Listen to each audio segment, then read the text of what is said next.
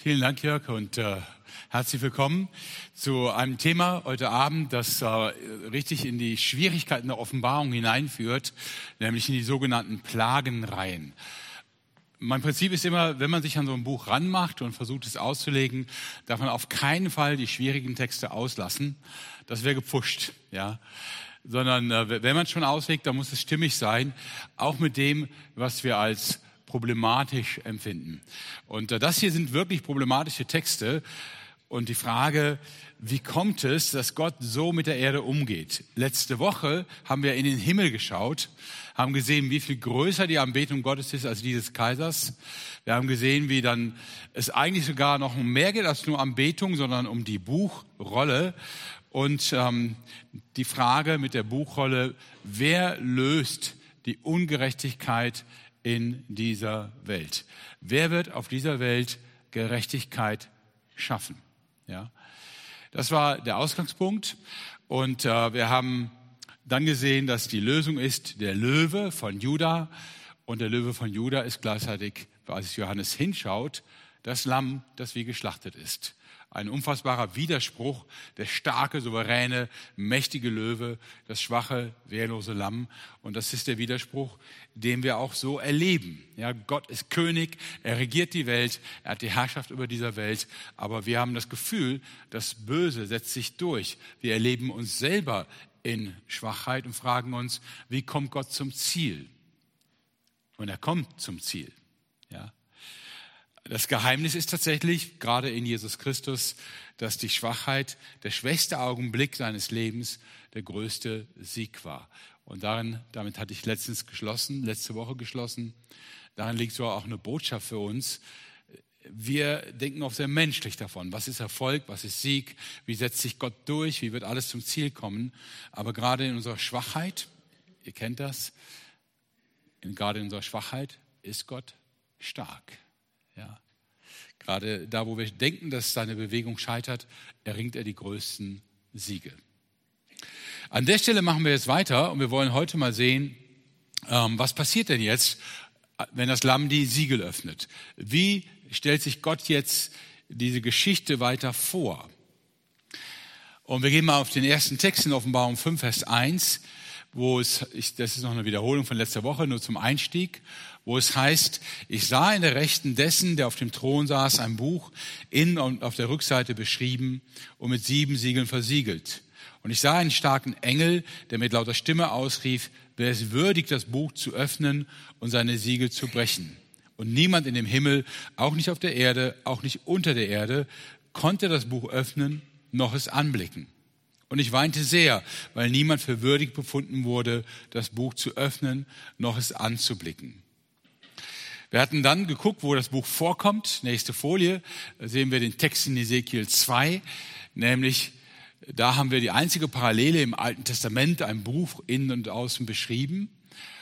Und der Inhalt ist in Ezekiel beschrieben als die Klagegeschreie der Menschen, die unterdrückt werden. Klage, ach und weh. Also in Ezekiel fast die gleiche Szene. Ich sah und siehe, da war eine Hand gegen mich ausgestreckt, die hielt eine Schriftrolle die breitete sie aus von mir und sie war außen und innen beschrieben und darin stand geschrieben, Klage, Ach und Weh.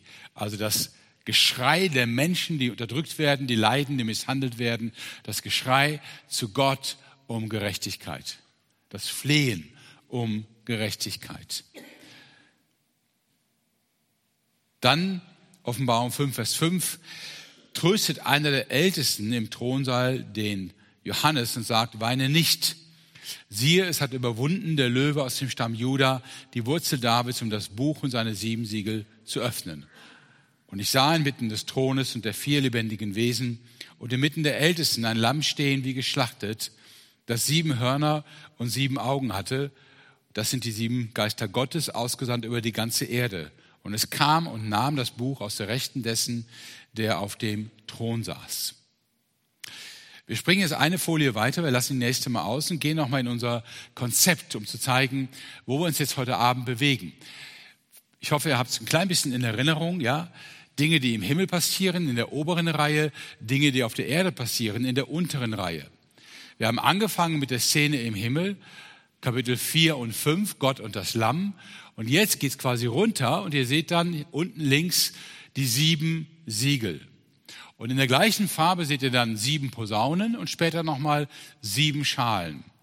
Das sind immer so Siebenereien, in denen Dinge auf der Erde passieren, wenn das Lamm die Siegel öffnet, wenn die Posaunen geblasen werden und wenn die Schalen ausgeschüttet werden. Und diese drei Reihen, das ist das Thema heute Abend. Die wollen wir uns mal anschauen und schauen, was kann man denn daraus verstehen und lernen. Ehrlicherweise muss ich ja sagen, die, die meisten, die das hören, fragen meistens erst danach, ja, welche Plage ist denn jetzt gerade? Oder kommt das erst alles noch? Sind wir da schon drin? Muss ich mit irgendwas Schlimmen rechnen? Ja. Ihr habt vielleicht schon gemerkt, dass das Anliegen der Offenbarung nicht so sehr ist, dir so eine Art Zukunftsvoraussage zu geben und dir zu sagen, was an Dingen kommt oder nicht kommt und ob morgen der Tag ein guter Tag wird oder ein schlechter Tag. Die Offenbarung ist kein Horoskop, sie ist keine Wahrsagerei, sondern das, was sie jetzt schildert, ist immer auch eine Botschaft für uns. Das heißt, sie will uns damit etwas, etwas vermitteln, was uns jetzt und heute hilft, in der Nachfolge von Jesus zu leben. Und das versuchen wir jetzt zu entdecken. Ich werde versuchen, dass nachher genug Zeit ist, noch Fragen zu stellen. Ich könnte mir vorstellen, dass einige Fragen kommen. Und ähm, will euch aber erstmal jetzt in diese drei Reihen der Siegel, der Posaunen und Schalen hineinführen. Ihr seid bereit? Wunderbar. Dann starten wir und äh, beginnen mit Kapitel 6, wenn das Lamm das erste Siegel öffnet. Offenbarung Kapitel 6. Bitte die übernächste Folie. Wunderbar, super, lasst es einfach so stehen. Vielen Dank. Nun sah ich, wie das Lamm das erste von den sieben Siegeln der Buchrolle öffnete. Daraufhin hörte ich eines der vier lebendigen Wesen rufen, komm. Die Stimme war so laut, dass es wie ein Donnerschlag klang. Und auf einmal sah ich ein weißes Pferd und auf dem Pferd einen Reiter, der einen Bogen in der Hand hielt. Dem Reiter wurde ein Siegeskranz gegeben, worauf er wie ein siegreicher Feldherr losritt. Nichts konnte seinen Siegeszug aufhalten.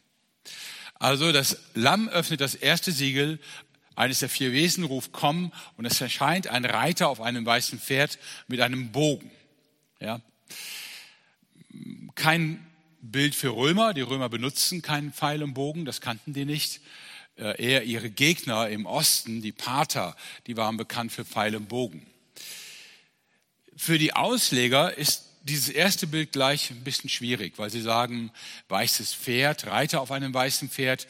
Dieses Bild kommt ja an anderer Stelle in Offenbarung auch nochmal vor. Nämlich ziemlich gegen Ende in Kapitel 19 wenn Jesus aus dem Himmel kommt, reitet er auf einem weißen Pferd. Ist es jetzt ein gutes Bild oder ein schlechtes Bild? Ja, das ist so die große Frage. Und ähm, wir schauen uns das mal an, was die nächsten drei Siegel uns geben und schauen mal, was dann Sinn machen würde. Ich bitte euch an der Technik einfach immer so mal einmal weiter zu klicken. Ähm, dann kommt, genau, und jetzt noch einmal, der siegende Reiter. Wir merken uns diesen siegenden Reiter, schauen uns die anderen an und dann überlegen wir, ist das jetzt ein gutes Bild? Manche sagen, ist das das Evangelium, das durch die Welt läuft? Oder andere meinen, ist es der Antichrist? Wir schauen uns das dann an, wenn wir die anderen drei Siegel auch gelesen haben. Das zweite Siegel, da heißt es, als das Lamm das zweite Siegel öffnet, 6 Vers 3, hörte ich das zweite der lebendigen Wesen rufen, komm. Wieder erschien ein Pferd, aber im Unterschied zum ersten war es feuerrot. Seinem Reiter wurde ein großes Schwert gegeben und er erhielt die Macht, den Frieden von der Erde wegzunehmen, so dass die Menschen sich gegenseitig hinschlachteten. Also ein Reiter mit einem Schwert, der den Frieden nimmt. Wie könnte man das, was passiert, mit einem Wort beschreiben? Laut bitte. Krieg, ganz genau. Wunderbar. Ich gehe gleich zum dritten Siegel, 6 Vers 5. Als das Lamm das dritte Siegel öffnete, hörte ich das dritte der lebendigen Wesen rufen, komm. Diesmal sah ich ein schwarzes Pferd, dessen Reiter eine Waage in der Hand hielt. Und eine Stimme, die von dort zu kommen schien, wo die vier lebendigen Wesen waren, hörte ich rufen, ein Kilo Weizen zu einem vollen Tageslohn, drei Kilo Gerste zu einem vollen Tageslohn. Aber Öl und Wein darfst du nicht knapp werden lassen. Das Bild ist jetzt schon ein bisschen komplizierter. Der Reiter, der hier auf einem schwarzen Pferd erscheint, hält eine Waage in der Hand. Also so ein Teil, wo man oben festhält. Man hat zwei Schalen und man kann da Gewichte miteinander vergleichen. Das ist das Instrument der Händler im Orient. Denn Mehl oder ähnliche Dinge werden ja nicht in Tüten verkauft, sondern aus einem großen Gefäß und dann mit einer Schaufel, ähm, einem Scheffel dem Kunden in seinen Topf oder was immer er mitbringt, geschippt. Um zu wissen, wie viel er hat, muss man das vorher auf eine Waage tun und abwägen. Ist es ein Kilo?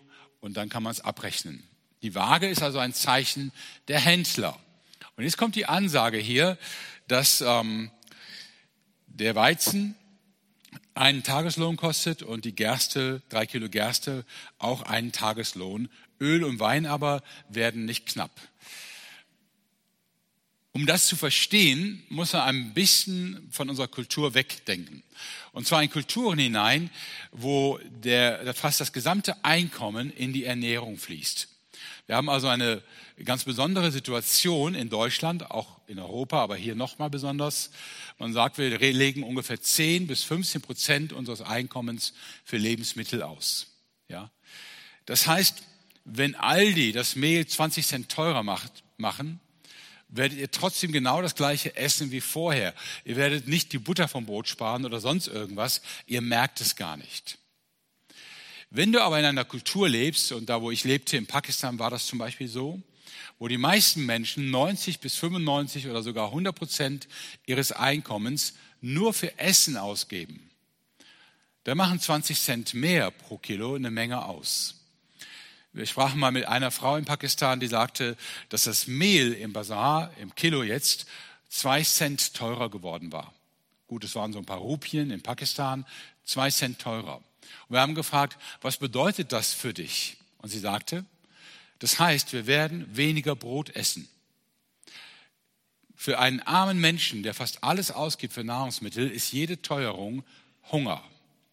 Ja, und das ist, was hier in dem Bild erklärt wird. Es wird quasi ein erhöhter Preis für Getreide gesagt und das heißt für die Armen Hunger. Und die meisten Menschen damals waren arm. Warum aber bleiben Öl und Wein gleich teuer? Warum werden sie nicht teurer? Nun, wir haben ja vorher gehört, dass ein Reiter kommt, der Krieg bringt. Und das ist eine typische Kriegssituation. Also in der Antike, nicht in heutigen Kriegen. In der Antike, wenn Krieg ist, werden die Männer abgerufen und gemustert für den Krieg. Das heißt, sie werden abgezogen aus ihren Arbeitsplätzen. Die meisten Arbeitsplätze sind in der Landwirtschaft. Wenn die Männer nicht mehr da sind, wenn sie vielleicht sogar umkommen im Krieg, bedeutet das, dass arbeitsintensive äh, Feldfrüchte nicht angebaut werden können. Dazu gehört zum Beispiel das, wofür du ein Feld umgraben musst mit der Handhacke also quasi, wenn du es nicht pflügen kannst mit Vieh, so lange mit der Handhacke bearbeiten, bis es locker ist, dann eggen, also gerade ziehen und dann aussehen. Das sind extrem harte körperliche Arbeiten. Und wenn die Männer fehlen, weil sie im Krieg sind, kann man die nicht ausführen. Und das bedeutet, das Getreide wird knapp. Ja. Beim Öl haben wir meistens die Quelle von Öl als Olivenbäume. Olivenbäume tragen auch Oliven, wenn sie nicht bearbeitet werden. Das heißt, sie sind nicht von Arbeitskraft abhängig. Und beim Wein, zumindest eine gewisse Zeit, kann man auch noch weiter ernten, auch wenn man nicht bearbeitet. Man muss sie zumindest nicht pflanzen, nur schneiden. Das heißt, das können die, die verbliebenen Frauen und junge Kinder, die noch da sind, und älteren Leute leisten. Und deswegen bleiben Öl und Wein verfügbar. Und Getreide wird knapp. Also typische Kriegssituation. Ich gucke nur in eure Gesichter, um zu realisieren, ob ihr mir glaubt, aber ich glaube schon. Danke. Das vierte Siegel. 6 Vers 7. Als das Lamm das vierte Siegel öffnete, hörte ich das vierte der lebendigen Wesen rufen, komm. Und wieder sah ich ein Pferd, diesmal war es fahl oder fahlgelb. Der Reiter, der darauf saß, hieß der Tod. Und sein Gefolge war das Totenreich. Ihnen wurde die Macht gegeben, ein Viertel der Menschheit durch Krieg, Hungersnot, Seuchen und wilde Tiere umkommen zu lassen. Also das vierte Siegel bringt jetzt den Tod, der ein Viertel der Bevölkerung tötet. Und zwar durch Krieg, den hatten wir auch schon im zweiten Siegel, durch Hungersnot, die hatten wir auch schon im dritten Siegel, durch Seuchen, durch wilde Tiere. Hungersnot, Seuchen, wilde Tiere sind die typischen Konsequenzen aus Krieg. Hungersnot setzt sofort ein. Seuchen kommen als Folge von Unterernährung und äh, der fehlenden Möglichkeit, Hygiene zu halten und ähnliches. Vielleicht auch durch Leichen, die im Krieg nicht begraben werden. Tiere zurück. Können wir uns nicht so vorstellen, aber ich will das Experiment nicht machen, aber wenn ihr mal 20 Jahre Heiger leer räumt vom Menschen, werdet ihr staunen, wie es aussieht. Ja? Dann habt ihr hier einen kleinen Urwald und ihr habt vor allen Dingen gefährliche Tiere. Ja? Ähm, das ist also insgesamt die Situation von Krieg. Und jetzt überlegen wir nochmal, was könnte der erste Reiter bedeuten, der siegend aussieht, um zu siegen. Nun, das ist offensichtlich der Anfang des Krieges. Jemand, der aussieht als Eroberer, um Krieg zu führen und Länder zu erobern. Er zieht aus, es kommt zum Krieg, es kommt zur Hungersnot, dann zu Seuchen, zu wilden Tieren. Ein Viertel der Menschheit sterben. Das sind die ersten vier Siegel. Und dazu jetzt ein paar kurze Bemerkungen, was hier auffällt. Ähm, erstens, das vierte Siegel scheint es gar nichts Neues zu sein, sondern greift mindestens zwei der Plagen der vorherigen Siegel auf. Das heißt, es scheint hier nicht um eine strikte Chronologie zu, geben, zu gehen, sondern eher um die Skizze, was die Menschen ja schon kannten. Wie läuft das ab, wenn ein Krieg ist? Und damit kommen wir zum zweiten Punkt. Diese Plagen sind für die Menschen der Antike und auch für uns heute nichts Neues. Gut, man könnte fragen, ein Viertel der Menschheit, das ist ziemlich viel, aber es gab solche Kriege, selbst hier. Wir wissen zum Beispiel aus dem Dreißigjährigen Krieg im 17. Jahrhundert, dass ein Drittel der Bevölkerung Mitteleuropas vernichtet wurde. Ja. Und zwar genau so, durch Krieg, also durch Schwert. Und dann war, kam die Pest damit rein, ja. Ähm, Seuchen kam mit rein, aber vor allen Dingen die Pest und äh, natürlich Hungersnot und die Menschen starben. Ja, es war schrecklich und äh, führte dann ja zum großen Religionsfrieden 1648, für den wir heute noch dankbar sind. Was ist dann das Besondere, dass es hier in der Offenbarung steht? Also, wenn das Dinge sind, die wir ja kennen, warum haben wir die Informationen? Und selbst wenn wir sagen würden, ja gut, weltweit gedacht waren es aber nicht ein Viertel, aber gut, wenn jetzt ein Krieg ausbricht und du bist mittendrin, dann wirst du wahrscheinlich jetzt nicht nach einer Statistik fragen, um zu wissen, ob es zufällig ein Viertel der Menschheit ist, die gerade vernichtet sind, um zu erfahren, dass du hier in Kapitel 6 der Offenbarung bist. Ich glaube, das ist nicht so sehr da, um eine zeitliche Orientierung zu geben. Das Besondere hier ist, dass das passiert, als das Lamm die Siegel öffnet. Was hat das mit Gott zu tun, dass diese Plagen kommen?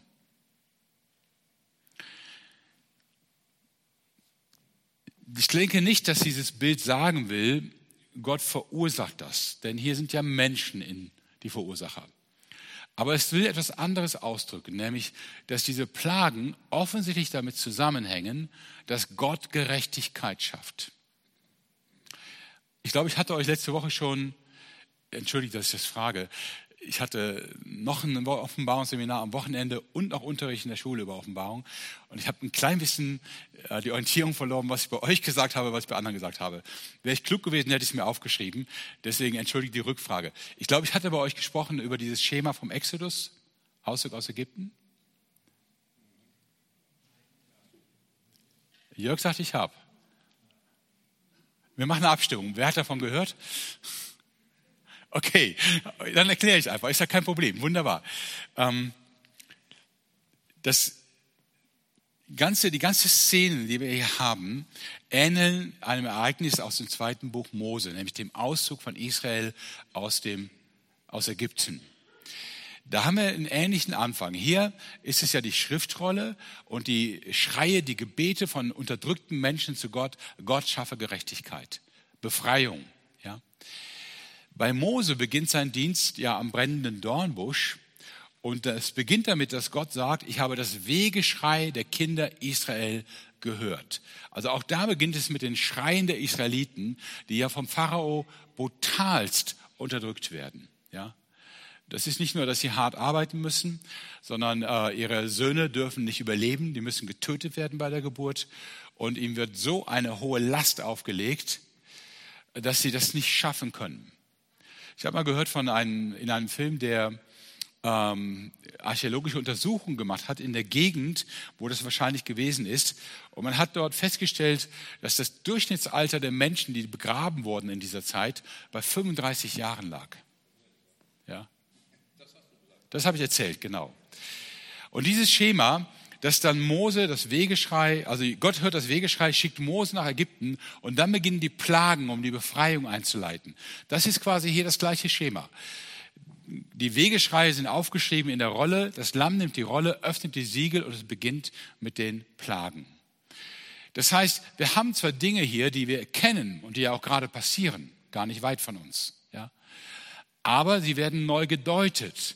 Sie sind die Plagen, die die Menschen aufrufen, kehrt um. Ja, hört auf mit der Ungerechtigkeit. Es sind die Warnschüsse Gottes, bevor es zu spät ist. Wir werden gleich sehen, was mit diesem zu spät gemeint ist. Ja, die Plagen sind Warnschüsse Gottes, dass Menschen umkehren. Dann kommt ein nächstes Siegel, und das ist jetzt völlig anders als die ersten vier. In Offenbarung 6, Vers 9 heißt es, nun öffnete das Lamm das fünfte Siegel. Da sah ich am Fuß des Altars die Seelen derer, die umgebracht worden waren, weil sie an Gottes Wort festgehalten und sich zur Botschaft von Jesus bekannt hatten. Mit lauter Stimme riefen sie, du heiliger und gerechter Herrscher, wie lange dauert es noch, bis du über die Bewohner der Erde Gericht hältst und sie dafür zur Rechenschaft ziehst, dass unser Blut an ihren Händen klebt? Daraufhin erhielt jeder von ihnen ein weißes Gewand. Und es wurde ihnen gesagt, sie sollten noch eine kurze Zeit Geduld haben. Ihre Zahl sei noch nicht vollständig. Denn auch unter ihren Geschwistern, die wie sie Gott dienten, gäbe es noch solche, denen es bestimmt sei, dasselbe Schicksal zu erleiden, um für ihren Glauben zu sterben. Das ist jetzt völlig anders als die ersten vier Siegel. Hier ist es keine Katastrophe, sondern hier sind Zeugen von Jesus, die beten darum, dass Gott endlich die Zeit beendet, Gericht hält und die Menschen, die Christen für ihren Glauben töten, zur Rechenschaft zieht. In mancher Hinsicht ungewöhnlich. Die Zeugen hier, Märtyrer, werden an einem Altar gezeigt. Altar ist das, äh, Gerät, auf dem geopfert wird. Hier wird also klar, sie sind gestorben für ihren Glauben, geopfert worden für ihren Glauben. Und ähm, sie fordern Rache von Gott. Gott, räche dich an den Menschen, die uns das angetan haben. Ungewöhnlich. Der erste Impuls war bei mir immer, Rache fordern? Darf man das denn als Christ? Wieso machen heilige Menschen, Menschen, die so mit Gott unterwegs waren, wieso beten die so ein Gebet? Nun, Rache wird in der Bibel dem Menschen verboten. Rächt euch nicht selbst. Aber Rache im Sinne von Gerechtigkeit schaffen, die Menschen zur Rechenschaft zieht, wird geübt. Ja, die Rache ist mein, spricht der Herr. Wir aber haben kein Recht, Rache zu üben, weil wir sind selber ungerecht. Wir würden nur Schlimmes anstellen, wenn wir das tun würden. Das heißt, wir können nur darum beten, dass Gott das tut. Es klingt trotzdem meistens fremd für unsere Ohren. Ein Christ, der Rache will. Ich will euch einfach mal eins von Millionen von Beispielen erzählen, um euch deutlich zu machen, warum das ein Gefühl ist, das nachvollziehbar und sogar begründet ist. Denn ich glaube, dass wir jetzt so großzügig sagen können, wir wollen noch keine Rache am Menschen, liegt natürlich auch daran, dass wir so etwas wie die Märtyrer nicht erleben. Wir haben das nicht. Vermute ich mal, dass keiner von euch erlebt hat, wie ein Verwandter erschossen oder umgebracht wurde, weil er gläubig ist. Wir kennen das nicht. Ich möchte nur ein kleines Beispiel nennen. Das ist ein bisschen unangenehm, aber mir geht es auch jetzt um die Emotionen, die ihr nachvollziehen können müsst, um zu verstehen, was das bedeutet. Äh, das ist jetzt eine echte Geschichte, die ist ein paar Jahre alt, aber die kommt immer wieder in der Art vor. Ähm, in Pakistan hat eine äh, Gang von Muslimen ein christliches Haus überfallen. Äh, eine Familie mit drei Kindern. Sie sind eingedrungen in das Haus. Sie haben den Mann vor der Frau und den Kindern umgebracht und danach die Frau vor den Kindern vergewaltigt. Nach ein paar Tagen hatte die Frau wieder Kraft und entschloss sich, zur Polizei zu gehen, um das anzuzeigen. Nun, Pakistan ist ein islamisches Land. Sie ist Christin, sie hat nicht viele Rechte. Sie ging mit ihren Kindern zur Polizei und die Polizei hat diese Frau vor ihren Kindern vergewaltigt, der Reihe nach. Ja. Und wenn ich das höre, habe ich eine Emotion, wo ich denke, Gott, das kannst du nicht so stehen lassen. Und das kann auch nicht damit enden, dass die, die das getan haben, irgendwann friedlich einschlafen und einfach tot sind. Die müssen zur Rechenschaft gezogen werden. Ja. Und das ist wirklich nur ein Beispiel. Es gibt grausamere und schlimmere Beispiele. Ich will euch nicht damit quälen, aber es gibt sie zuhauf. Ja. Und mir läuft kalten Rücken runter. Ich denke, Gott, und dann bete ich das Gebet der Märtyrer, Gott, wie lange schaust du da noch zu? Das kann doch nicht sein, dass du das einfach so aushältst wenn es auch noch deine Kinder sind in Christus. Und das ist, was die Märtyrer hier beten. Wie lange noch? Wie lange dauert es noch, bis du über die Bewohner der Erde Gericht hältst und sie dafür zur Rechenschaft ziehst, dass unser Blut an ihren Händen klebt? Wir Menschen haben ein tief sitzendes Sehnsucht danach, dass Gerechtigkeit geübt wird. Viele Filme leben von diesem Motiv. Da ist das Böse, da ist der Gute. Die kämpfen gegeneinander. Wir alle hoffen, hoffen, hoffen, dass das Gute gewinnt. Tut's auch, welche Überraschung. Also in amerikanischen Filmen zumindest. In deutschen ist man sich nicht ganz so sicher. Ähm, und am Ende ist es so, der, der die ganze Welt ins Unglück stürzen wollte, der Böse, der Furchtbare, ja, ähm, der schläft dann nicht mit 90 friedlich im Kreise seiner Familie ein, kann vorher noch ein paar segnende Worte sprechen, sondern der wird in Hollywood-Filmen wird der rituell geschlachtet, ja. Der fällt brennend aus einem Auto, wird dann noch von einem anderen Auto überfahren und äh, dann äh, irgendwann fällt er noch in Dornen und äh, Tiere fressen seine Reste. Irgendwas, wo man das Gefühl hat, jetzt ist irgendwie Genugtuung. Ja? Warum sind diese Filme erfolgreich? Ja, weil sie das Bedürfnis nach Gerechtigkeit erfüllen. Weil sie das Gefühl geben, in dem Film zumindest ist die Welt noch in Ordnung. Der Böse stirbt grausam und der Gute siegt irgendwie. Und selbst wenn er umkommt dabei, ist er aber ein Held und der Böse ist einfach nur böse. Leider ist die Welt nicht so wie in Hollywood-Filmen und es kommt eben nicht so. Ja. Das wäre schön, wenn man das Gefühl hätte, alles Böse wird mehr oder weniger schnell bestraft und das Gute überlebt. Sorry, die Welt ist leider genau umgekehrt. Ja. Und deswegen befehlen die Märtyrer diesen Wunsch nach Gerechtigkeit Gott an. Und dann kommt eine seltsame Antwort. Gott sagt, Sie sollen noch warten, ihre Zahl sei noch nicht vollständig. Das klingt erstmal komisch, weil hat Gott eine bestimmte Zahl von Märtyrern, die sterben müssen, bevor er sagt, jetzt komme ich und schaffe ich Gerechtigkeit? Ist das so eine Zählsäule? Nun, wir müssen aber fragen, um was geht es hier? Es sind hier Menschen, die umgebracht wurden, weil sie an Gottes Wort festhalten und sich zur Botschaft von Jesus bekannten. Deswegen heißen die Märtyrer. Märtyrer heißt vom Griechischen her nur Zeuge. Sie sind Zeugen gewesen. Ja? Erst später in der Kirchengeschichte wurde Märtyrer dann zum Fachbegriff für Menschen, die nicht nur Zeugen sind, sondern dafür sterben müssen. Das, worauf Gott wartet, ist nicht, es müssen noch so und so viel sterben, sondern was Gott will, ist, dass noch ein Zeugnis in dieser Welt ist, dass noch Licht in der Dunkelheit leuchtet. Also dass noch Menschen die Chance haben, Gott zu erkennen. Dass sie noch die Chance haben, vom Evangelium zu hören. Wenn Gott Schluss macht, dann wird keiner mehr zum Glauben kommen. Und wenn Gott uns abzieht aus dieser Welt, weil es zu gefährlich ist, dann gehen unfassbar viele Menschen verloren, weil sie das Evangelium nicht gehört haben. Gott hat keine andere Chance. Er setzt uns als Licht in dieser Welt und es wird immer wieder Leute geben, die uns dafür hassen und viele unserer Geschwister in der Welt verfolgen und ihnen das Leben schwer machen. Nur, wenn er uns das ersparen will, werden Menschen nicht zu Glauben finden.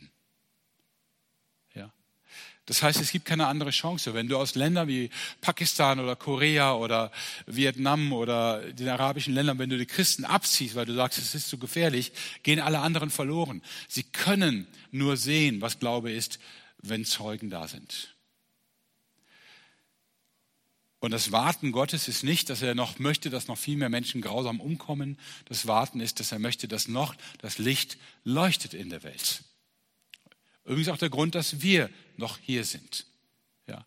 Also wir sind nicht hier, weil Gott sagt, ich hätte gerne einen regelmäßigen Gottesdienst sonntags in Heiger oder mir gefällt, dass wir die zusammen Bibel lesen, das möchte ich noch länger ansehen, sondern wir sind hier, weil wir Licht der Welt sind und Salz der Erde. Wir sind mit einem Auftrag hier. Und wenn dieser Auftrag irgendwann mal erledigt ist, braucht es uns auch nicht mehr.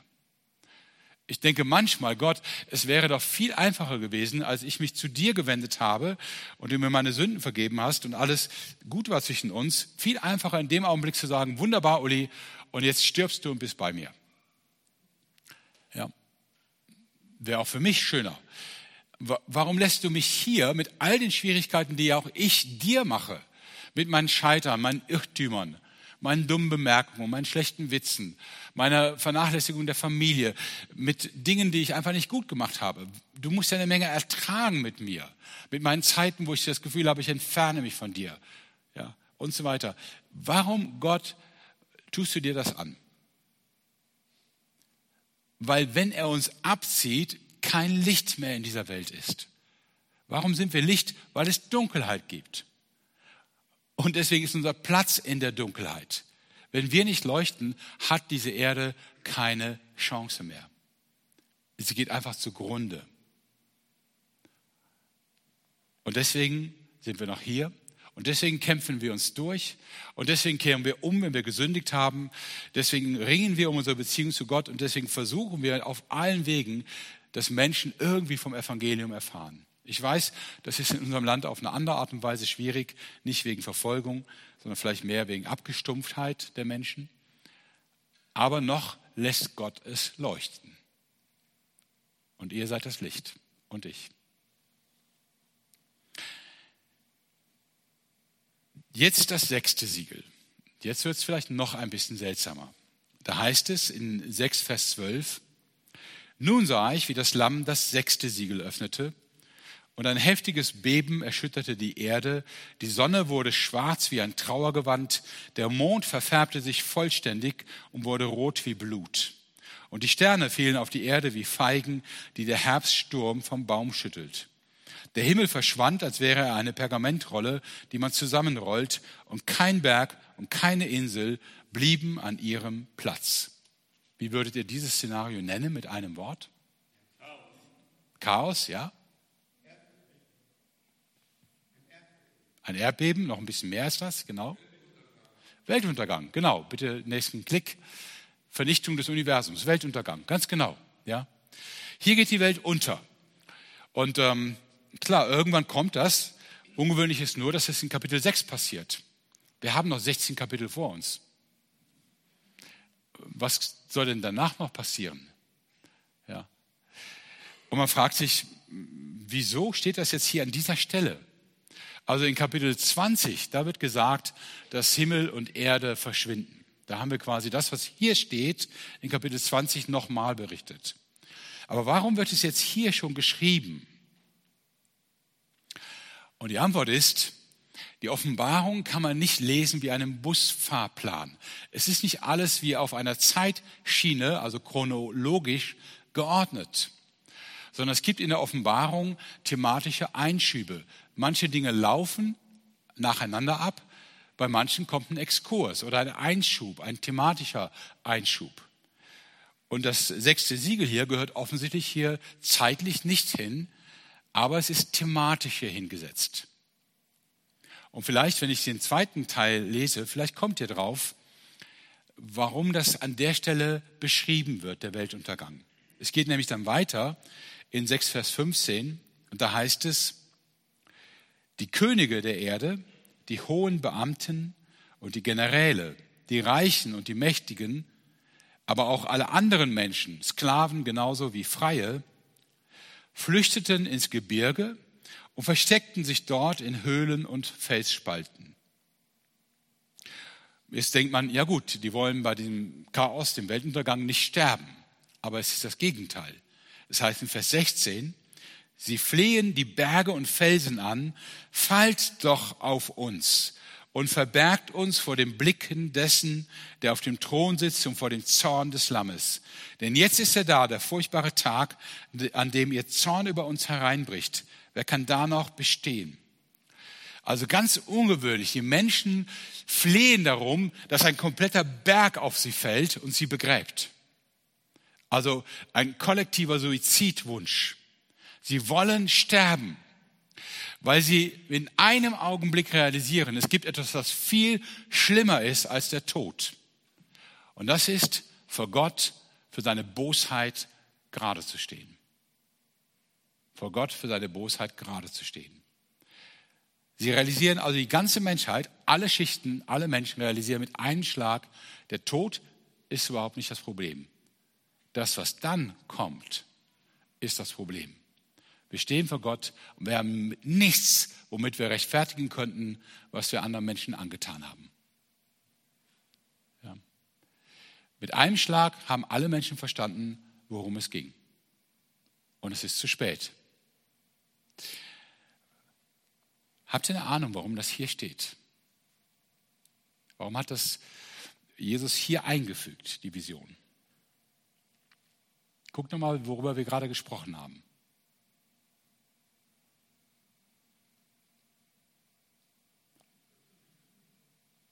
Ja, war das eine Anmerkung? Okay. Nun, was hier im sechsten Siegel gezeigt wird, ist die Antwort auf das Gebet der Märtyrer. Gott zeigt ihnen, ja, eure Gebete werden erhört werden. Ja, die Menschen werden gerade stehen vor Gott. Und das wird so drastisch sein, dass selbst die schlimmste Art zu sterben den Menschen noch als die deutlich bessere Lösung erscheint, als jetzt vor Gott erscheinen zu müssen. Am Ende, in Kapitel 20, greift die Offenbarung das wieder auf und erklärt, dass alle Menschen, egal wie sie gestorben sind und wo sich ihre Überreste befinden, dass alle Menschen lebendig werden und vor Gott erscheinen und gerichtet werden. Und die Märtyrer fragen, wo, wie lange wartest du noch? Gott sagt kein Datum, aber er sagt, verlasst euch darauf, die Menschen werden zur Rechenschaft gezogen. Auch die Polizisten in Pakistan, von denen ich gerade gesprochen habe, werden dafür gerade stehen müssen, wenn sie nicht vorher erkennen, wer ihre Sünde nimmt. Aber wenn sie diese Bosheit leben und damit sterben, sind sie nicht einfach weg, sondern sie werden wieder lebendig werden und sie werden befragt werden danach und werden auch die Konsequenzen tragen müssen. Es gibt ein Gericht. Ja. Okay, bevor ich mit der nächsten Reihe weitermache, gibt es bis hierhin irgendeine Verständnisfrage, wo ihr sagt, da komme ich gerade nicht mit oder kann ich nicht nachvollziehen.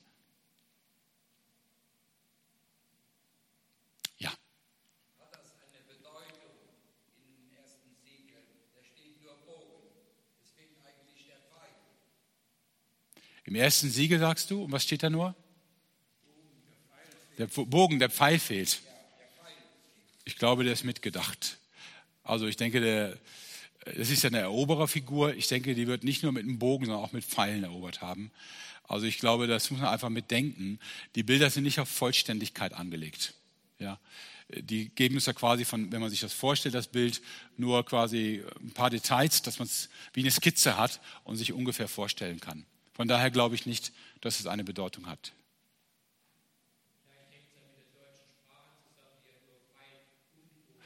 Im Deutschen sagen wir Pfeil und Bogen, genau, das ist ein guter Hinweis.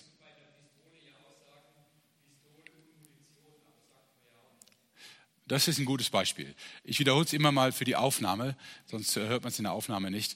Also wir würden auch bei Pistole voraussetzen, also wenn jemand sagt, er hat ihn mit einer Pistole erschossen, setzen wir voraus, dass auch Munition drin war, ohne dass sie genannt ist. Okay, dann gehen wir jetzt einen Schritt weiter und schauen mal an, wie die nächsten Plagereien aussieht. Und dann werden wir auch schon zu einer wichtigen Antwort und einer wichtigen Wende in der Offenbarung kommen. Die nächste Reihe sind die Posaunen.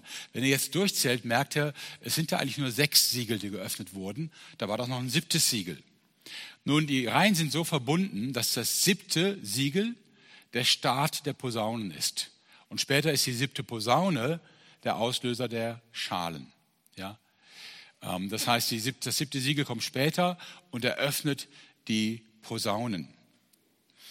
Und äh, bei den Posaunen beginnt es damit, dass ein Engel, das ist wieder ein Bild im Himmel, im Himmel dass ein Engel von einem Räucheraltar ähm, glühende Kohlen nimmt.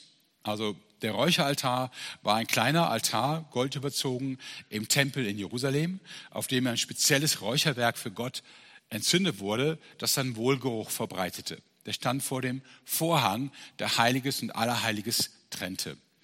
Und der Engel nimmt jetzt natürlich symbolisch von einem Räucheraltar die glühenden Kohlen, auf denen das Räucherwerk verbrannt wird, schützt sie in einem Blecheimer und dann geht er, wohin auch immer, aber in eine Position, von wo aus er den Eimer auskippt über die Erde. Das beschreibt der Anfang von Kapitel 8. Der Engel schüttet brennende Kohlen auf die Erde. Und die ersten drei Posaunen geben jetzt dieses Bild von den brennenden Kohlen, die auf die Erde fallen, in den Plagen wieder. Das heißt, in 8 Vers, 6, 8, Vers 7, der erste Engel blies seine Posaune, da prasselten Hagel und Feuer mit Blut vermischt auf die Erde nieder. Also dieses Bild von den brennenden Kohlen des Räucheraltars wird es wiedergegeben mit Hagel und Feuer, die auf die Erde fallen. Äh, ruhig schon mal weiterklicken, vielen Dank. Oh ja, Entschuldigung, da ist ein kleiner Macke in der Präsentation. Jetzt muss ich nochmal runterklicken. Super. Und noch eins weiter. Wunderbar, vielen Dank, top. Dann bläst der zweite Engel seine Posaune und dann heißt es, Vers 8 in Kapitel 8, da stürzte etwas ins Meer, das wie ein riesiger brennender Berg aussah. Also wieder, die Bewegung mit den Kohlen war das Vorbild quasi und jetzt stürzt ein feuerbrennender Berg auf die Erde und zerstört ein Drittel des Meeres. Der Hage mit Feuer zerstört ein Drittel der Vegetation. Und der dritte Engel bläst seine Posaune und da stürzte ein großer Stern brennend wie eine Fackel vom Himmel herab. Also wieder fällt etwas Brennendes auf die Erde und ein Drittel der Süßwasser werden zerstört. Was ist denn diese Kohle vom Räucheraltar? Nun, die Antwort ist ein bisschen unangenehm. In dem Bild, was im Himmel passiert, wird in 8 Vers 3 erklärt, das Räucherwerk wurde zusammen mit den Gebeten aller, die zu Gottes heiligem Volk gehören, auf dem goldenen Altar dargebracht, der vor dem Thron stand. Das Räucherwerk ist ein Symbol für unsere Gebete. Hm, ich habe nicht dafür gebetet, dass ein Drittel des Meeres zerstört wird oder ein Drittel der Süßwasser. So ist es auch hier nicht gemeint, ja. Sondern hier ist wieder dieses Bild, was wir am Anfang hatten.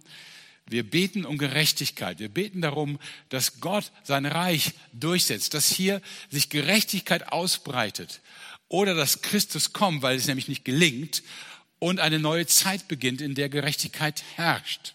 Also, dass Jesus wiederkommt und sein Reich der Gerechtigkeit aufrichtet, ja. Das aber ist begleitet von den Plagen und deswegen sind indirekt unsere Gebete mit Schuld daran. Ich weiß, das ist jetzt für euren Nachbarn, der sagt, warum lässt Gott das zu, eine ganz schwierige Antwort. Ich würde auch nicht raten zu sagen, weil ich gebetet habe. Dann ist die Nachbarschaft wahrscheinlich vorbei und er wundert sich, was du für ein Mensch bist. Ja? Ähm, darum geht es auch nicht. Nur wenn wir darum beten, dass Jesus kommt, und dass diese Welt gerecht regiert wird, dann ist die Folge, dass Gott die Menschen wachrüttelt durch die Plagen. Ja? Und das wird hier mit diesem Bild verdeutlicht. In der vierten Posaune heißt es dann, dass ein Drittel der Gestirne verfinstert wird. Ich lese das nicht mehr extra vor. Wir halten es einfach mal so fest. Und dann kommen zwei Posaunen, die quasi Kräfte aus dem Abgrund wachrufen. Und das sind jetzt sehr schwierige Bilder. Und ich muss zugeben, diese Bilder findet man auch nicht mehr im Alten Testament wieder. Da heißt es zum Beispiel 9, Vers 3, aus dem Abgrund und aus dem Rauch kamen Heuschrecken hervor, denen die Fähigkeit gegeben war, wie Skorpione zu stechen.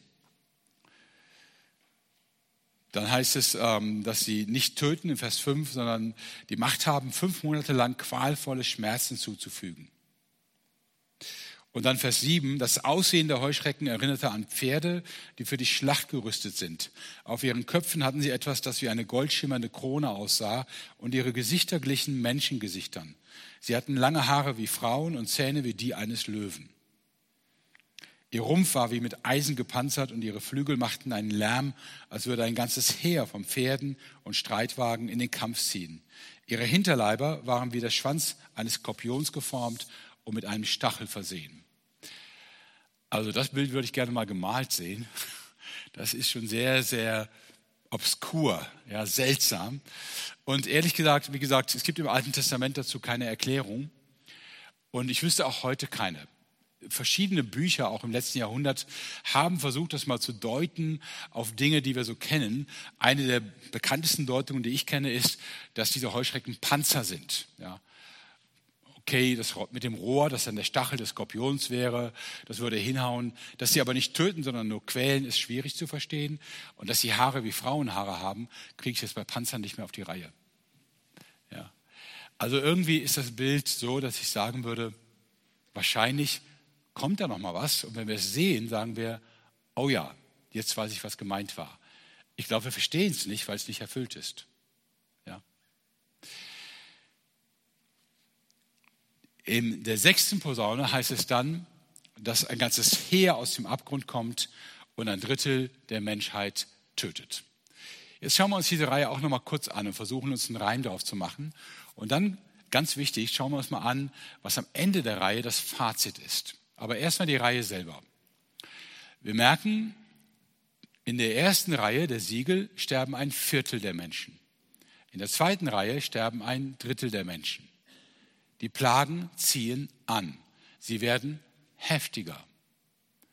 Wenn man sich das vorstellt, dass Gott die Menschheit packt und rüttelt und sagt, wacht auf, dann wird das Rütteln stärker. Oder wenn wir uns nochmal den Vergleich anschauen zu den Plagen in Ägypten beim Pharao, die Plagen werden schlimmer. Die Warnungen werden heftiger. Ja? Das ist das Erste, was auffällt. Ähm, das Zweite, bei den Siegeln mit Krieg, mit Eroberern, mit Hungersnot und so weiter, ist die, ist die äh, Plagen, die wir haben, horizontal, auf unserer Ebene, vom Mensch zu Mensch. Ein Krieg wird vom Menschen angezettelt und vom Menschen geführt. Hier geht es darum, was Menschen Menschen antun. Es ist horizontal, es passiert hier auf unserer Ebene, auf dieser Erde. Ja? Bei den Posaunen ist es vertikal. Die ersten vier kommen von oben. Feurige Dinge fallen auf die Erde und verseuchen Meer und Süßwasser. Gestirne werden verdunkelt. Und dann, fünftes und sechstes, es kommt von unten, auch vertikal, ja. Aus dem Abgrund kommen Wesen, die die Menschen quälen und dann sogar ein ganzes Heer, das die Menschheit zu einem Drittel umbringt. Ja? Also erst werden die Plagen beschrieben als das, was wir uns gegenseitig antun und jetzt werden sie beschrieben als der Himmel und der Abgrund bedrängen die Menschen. Das Ganze können wir uns vorstellen eben wie eine Steigerung, die sagt, wacht auf, tut Buße, kehrt um. Es geht auf das Ende zu. Ja, nehmt wahr, wie fragil dieses Leben ist und dass du mehr brauchst als nur Erfolg und Besitz und irgendwas, was dir Sicherheit vermittelt. Nehmt wahr, wie gefährdet dieses Leben ist, wenn du nicht im Frieden mit Gott bist. Das ist also so die Systematik dieser beiden Reihen. Und das Interessante ist jetzt das Fazit, das am Ende gezogen wird. Und dazu ähm, steigen wir auch wieder mit Text ein. Kapitel 9, Vers 20 und 21. Und die übrigen, das ist also am Ende der Posaunenreihe, und die übrigen der Menschen, die von diesen Plagen, die durch diese Plagen nicht getötet wurden, taten auch nicht Buße von den Werken ihrer Hände, nicht mehr anzubeten die Dämonen und die goldenen und die silbernen und die bronzenen und die steinernen und die hölzernen Götzenbilder, die weder sehen noch hören noch wandeln können. Und sie taten nicht Buße von ihren Mordtaten, noch von ihren Zaubereien, noch von ihrer Unzucht, noch von ihren Diebstählen. Also jetzt zieht quasi am Ende der zweiten Reihe Gott eine Bilanz. Und die Bilanz ist, es nützt nichts. Die Menschen reagieren nicht auf die Warnungen, auf die Plagen. Wir haben also eine sehr ähnliche Situation, wie wir sie beim Pharao haben in Ägypten. Die Menschheit reagiert nicht mehr. Sie nimmt sie nicht zum Anlass, umzukehren. Und ähm, meine Beobachtung ist, das haben wir bisher noch nicht so gehabt. Bisher haben wir oft erlebt, nicht immer, aber oft, dass Menschen auf Katastrophen tatsächlich mit Umkehr reagieren. Nicht zuletzt auch in unserem eigenen Land, zumindest habe ich mir das erzählen lassen, dass gerade die Zeit nach dem Zweiten Weltkrieg, als unsere Städte in Schutt und Asche lagen und wir wirklich die Katastrophe gesehen oder selber herbeigeführt haben, dass in der Zeit, in den Jahren nach dem Zweiten Weltkrieg eine große Offenheit für das Evangelium war. Dass sich Gemeinden füllten und dass viele Menschen in Evangelisationen zum Glauben kamen. Das ist zumindest, was ich äh, geschichtlich wahrgenommen habe. Das hat sich dann später verloren mit dem Wirtschaftswunder und dem Wohlstand. Da ging das langsam zurück und tut es ja auch heute noch. Es geht eher zurück, als dass die Menschen sich öffnen. Aber die Katastrophe hat wirklich die Menschen wachgerüttelt. Zumindest für eine Zeit lang. Ich habe das auch aus anderen Gebieten gehört. Zum Beispiel aus Haiti schrieb vor vielen Jahren nach dem großen Erdbeben ein Missionar, wir haben nach diesem Erdbeben noch nie eine solche Offenheit für das Evangelium erlebt wie jetzt. In den Landstrichen, in dem ich in Nordpakistan gearbeitet habe, hatten wir den extremsten Islam, den man sich vorstellen kann. Ich wüsste kein islamisches Gebiet, das so radikal den islamischen Glauben vertritt wie diese Menschen dort. Sie waren extremst ähm, feindselig, extremst feindselig. Und sie sagten sehr, sehr deutlich, also einer sagte zu seinem Bruder, der ein bisschen mit uns in Kontakt war, wenn du Christ wirst, ich werde dich persönlich sofort erschießen. Und das taten die auch. Da, wo wir gearbeitet haben, wurden im Jahr ungefähr 800 Menschen erschossen. Das war wilder Osten, also wilder Westen im Osten quasi. Äh, die waren, hatten Blutrache, die waren jeder bewaffnet, jeder Mann bewaffnet und extrem gewalttätig.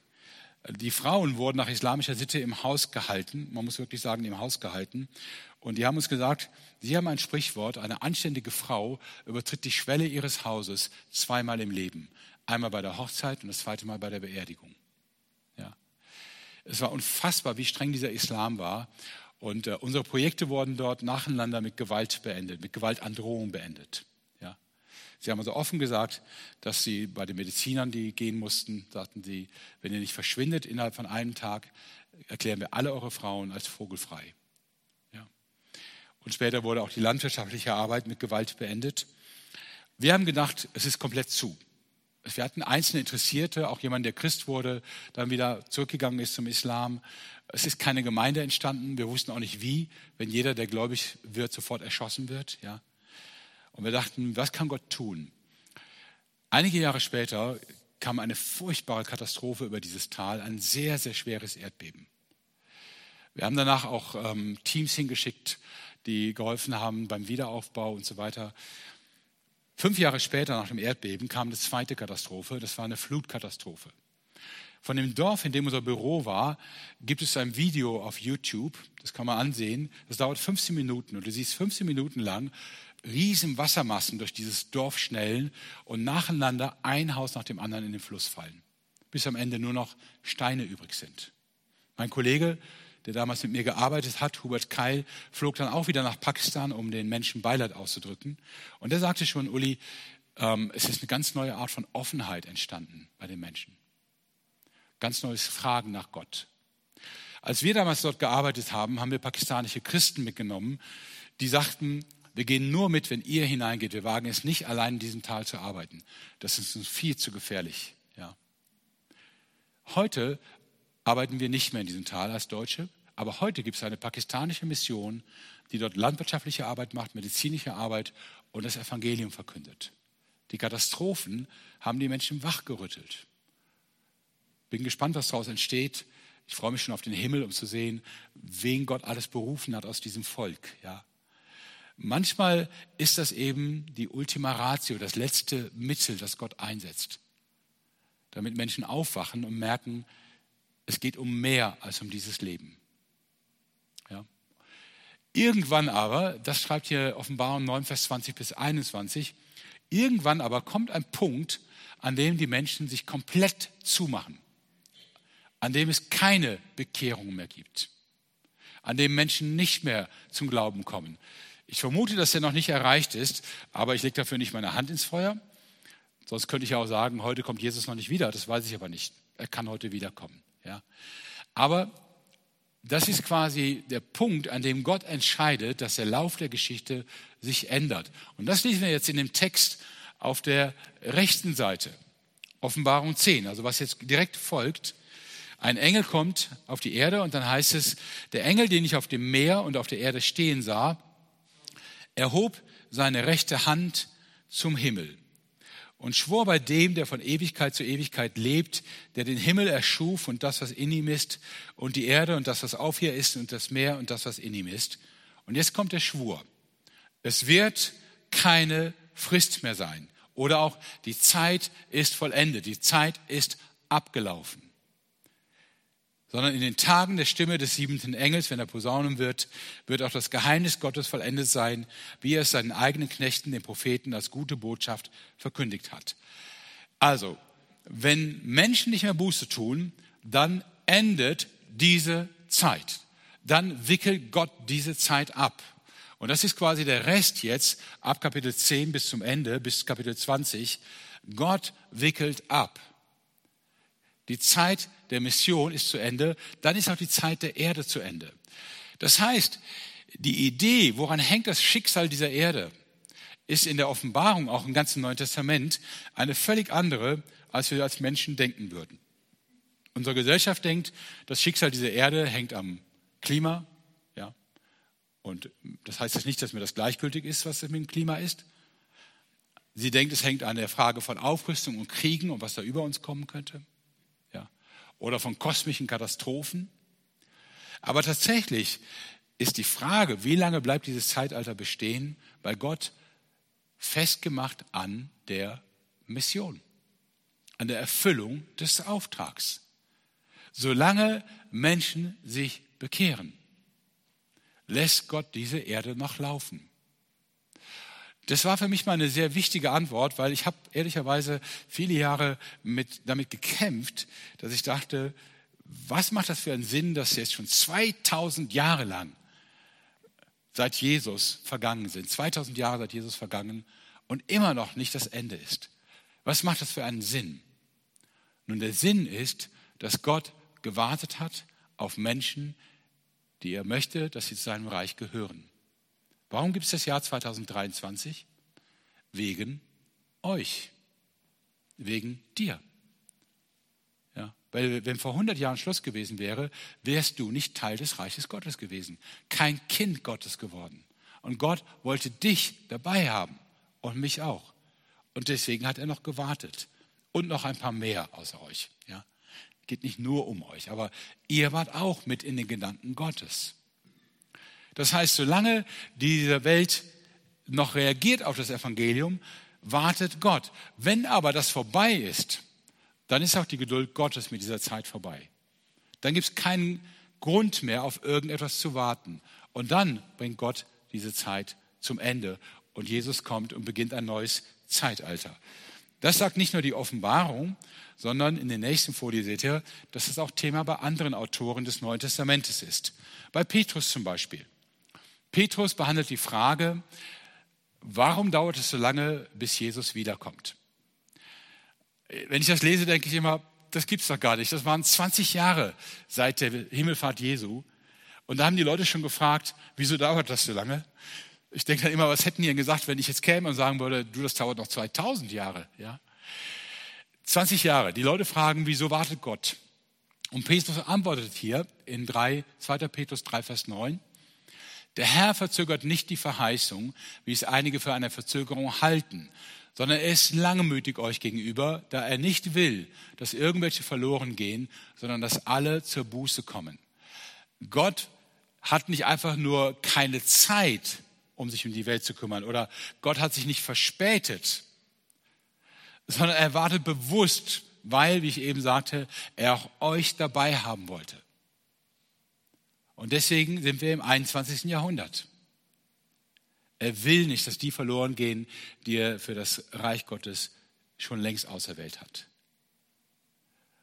Jesus formuliert das nochmal von dem Missionsauftrag her. In Matthäus 24 ähm, fragen die Jünger, wann ist das Ende der Welt? So beginnt das. Also wann wird der Tempel zerstört? Wann kommt der Messias wieder? Wann ist das Ende der Welt? Und Jesus sagt, ihr werdet von Kriegen hören und von Kriegsgerüchten. Erschreckt nicht, das ist nicht das Ende. Ja, Putin wird nicht das Ende der Welt herbeiführen und auch kein anderer Herrscher. Ja. Und ihr werdet Verfolgung erleben, ihr werdet Hungersnöte erleben. Das ist nicht das Ende. Und er zählt den Jüngern die ganze Zeit auf, was nicht das Ende ist und macht ihnen Mut, keine Panik. Ja. Und dann kommt, schießt er diese Rede ab mit diesem Vers. Dieses Evangelium des Reiches wird gepredigt werden auf dem ganzen Erdkreis, allen Nationen zu einem Zeugnis. Und dann wird das Ende kommen. Das Schicksal dieser Zeit hängt an Mission, hängt an dem Auftrag, den wir noch erfüllen. Ich sagte ja schon, das ist auch der Grund, dass wir noch hier sind. Und das ist auch der Grund, dass Gott noch wartet. Es gibt keinen anderen. Ja. Wenn wir im Himmel sind, werden wir sehen, warum es keinen anderen gibt. Der Himmel ist so viel genialer, fantastischer als das Leben hier. Also es gibt nichts, wo er sagt, wie meine Tochter früher mal sagte, als sie noch klein war, ich will, bevor ich sterbe, alle großen Städte der Welt gesehen haben. Ja. Wenn sie wüsste, was sie im Himmel sieht, würde sie das ganz schnell wegwerfen und sagen, äh, lächerlich, ja. Ich will lieber eine Ewigkeit dafür verwenden, den Himmel zu verstehen. Warum wartet Gott? Weil es einen Missionsauftrag gibt. Warum gibt es Gemeinde? Weil es einen Missionsauftrag gibt. Ich weiß, das hört sich ein bisschen reduziert an. Nur es gibt auch viele andere Gründe für Gemeinde, für Gottesdienste und so weiter. Nur der oberste Grund, den müssen wir festhalten. Ja? Wenn Paulus sagt, wir sind ein Körper Jesu Christi, ein Leib Christi, ja, dann sage ich, wofür ist denn ein Leib da? Ja, um zu arbeiten, um tätig zu sein, um wirksam zu sein. Warum habe ich Finger? Warum habe ich Füße? Warum kann ich gehen? Damit ich das tue. Wir sind da, um einen Auftrag zu erfüllen. Bonhoeffer hat das mal radikal formuliert, der evangelische Theologe Dietrich Bonhoeffer, der in der Nazizeit ermordet wurde. Er hat gesagt, Kirche ist nur dann Kirche, wenn sie Kirche für andere ist. Wir sind hier, weil wir für andere da sind. Klar, wir haben auch was von Gemeinde, das ist doch schön so. Aber mein Leben und meine, unsere Gemeinschaft hat vor allen Dingen die Aufgabe, einen Auftrag an anderen zu erfüllen. Ja? Deswegen sind wir noch hier. Wenn der Auftrag erfüllt ist, wenn da nichts mehr geht, wartet Gott nicht mehr lange. Dann wird sehr schnell diese Erde abgewickelt. Und das wird deutlich in der letzten Reihe, den sieben Schalen. In den sieben Schalen, ich habe die jetzt mal gleich hier aufgezählt, kann man erkennen, also schauen wir mal auf die zweite, ich habe die Posaunen nochmal daneben gestellt. In der zweiten Posaune wird das Meer zu einem Drittel zerstört. Bei den sieben Schalen heißt es jetzt, das Meer wird vollständig vernichtet. Bei den Posaunen werden die, ein Drittel der Wasser verdorben. Bei den Schalen heißt es, die Wasser werden vollständig vernichtet. Dann kommen noch Finsternis und Qual über das Reich des Tieres. Auch noch mal ein bisschen Ähnlichkeit. In Ägypten die Plage der Finsternis. Hier ist auch noch Qual. Und dann, das ist ganz seltsam, die fünfte Schale, äh, die sechste Schale ist, der Euphrat trocknet aus, also einer der beiden Flüsse in Mesopotamien, Irak, ja. Der Euphrat trocknet aus und der Gegner Gottes, das Tier, nimmt das zur Gelegenheit, alle Truppen zusammenzusammeln, damit, wenn der Messias kommt, sie ihn aufhalten können. Ja, also er bereitet einen großen Krieg vor. Und das ist natürlich jetzt eine ein ganz äh, deutliche Anspielung. Wir hatten die Plagenreihen, die zehn Plagen in Ägypten, wir kennen sie ja ein bisschen vielleicht. Dann zieht das Volk aus. Und was macht dann der Pharao? Er sammelt die Truppen, zieht hinterher. Dann wird das Schilfmeer trockengelegt an der Stelle, wo die Israeliten sind. Die Israeliten ziehen durch und der Pharao zieht durch das trockene Schilfmeer hinterher, aber es bleibt nicht trocken. Wir kennen die Geschichte. Ja? Das heißt, hier wird es angedeutet, ähm, ähnlich wie die Plagenreihe, das Ganze endet nicht nur mit den Plagen, sondern am Ende mit dem Gericht über das Tier und seine Armeen, die sich gegen den Messias stellen. Ja? Es ist quasi ein Abwickeln. Und der Rest, was wir haben bis Kapitel 20, ist dann nur nochmal einzelne Schilderungen, welche Mächte, das, der Drache und die beiden Tiere, die Hure Babylon, welche Mächte haben da was bewirkt? Wieso kam es eigentlich zum Stillstand der Mission? Warum waren Menschen irgendwo so verschlossen? Irgendwann so verschlossen? Aber das Grundgerüst sind eben diese drei Schalenreihen und dann dieses Ende mit Ende, dem Ende der Mission und dem Abwickeln der Erde. Ähm, darf ich dich bitten, nochmal auf die Folie 6 zu gehen? Du gibst einfach 6 ein und dann Enter. Dann müsste es von selber kommen in die Tastatur. Wunderbar, perfekt. Du wusstest das schon, ne? Entschuldige, ich wollte dir keinen blöden Rat geben. Alles klar. Schaut euch diese Folie nochmal an. Ich hatte ja gesagt, hier unten haben wir die drei Plagenreihen. Ja, also hier die Schalen, die Posaunen, die Siegel. Und das Kapitel 10, wo der Engel sagt, die Zeit ist abgelaufen, habe ich hier bewusst als Balken reingesetzt, weil das so ein Wendepunkt in der Offenbarung ist. Bis dahin, bis Kapitel 10, werden Katastrophen so erklärt, dass sie uns mahnen, dass sie uns warnen, dass sie uns wachrütteln. Und dann hier die beiden großen Exkurse, wo ich sagte, die Erklärung, was hat denn die Menschen so verschlossen? Und dann die sieben Schalen als das Ende. So wird die Welt abgewickelt. Nachher wird es nochmal geschildert hier oben in dem Kampf des Tieres gegen den Messias in Kapitel 19. Aber der wird nur ganz kurz geschildert. Das ist quasi, das Tier ist erledigt, ja. Ähnlich wie der Pharao in den Fluten versinkt, so ist das Tier quasi schon besiegt, kaum dass es antritt. Ja. Okay, soweit ist mal zu diesem großen Thema der Plagen. Ich hoffe, euch brummt nicht der Kopf. Und ich sagte ja, ich lasse euch ein bisschen mehr Zeit noch für Rückfragen, Anmerkungen oder ähnliches. Es sei denn, euch ist alles perfekt klar, aber ihr dürft euch äußern. Frage hat, der bekommt das Mikrofon mit dem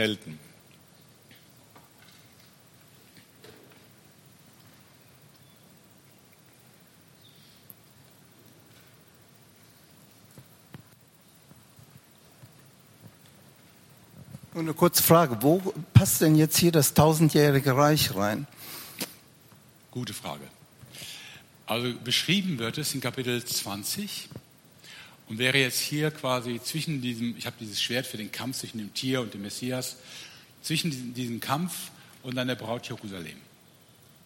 Ja, dazwischen ist es beschrieben.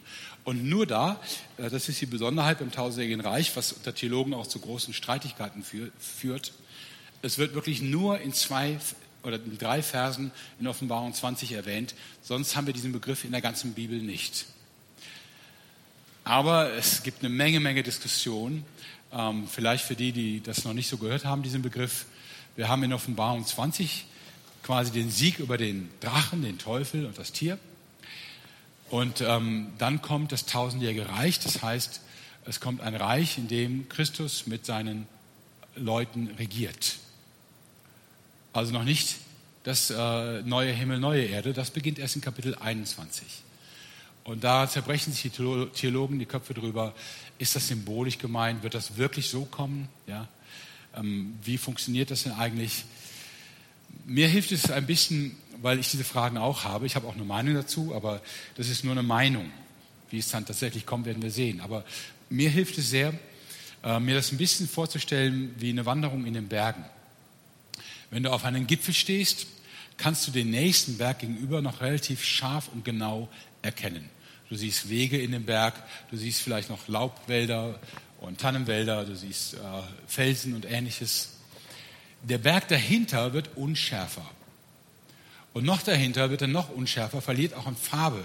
Die Berge werden dann so, so eine Art Grau, so nach und nach. Ist so ein optischer Effekt. Und je weiter die Berge entfernt, desto weniger erkennst du. Am Ende siehst du nur noch Silhouetten am Horizont. So ungefähr empfinde ich das auch in der Offenbarung. Je weiter du in die Zukunft schaust, desto unschärfer wird die Beschreibung. Du siehst nur noch Silhouetten und sowas ist das tausendjährige Reich.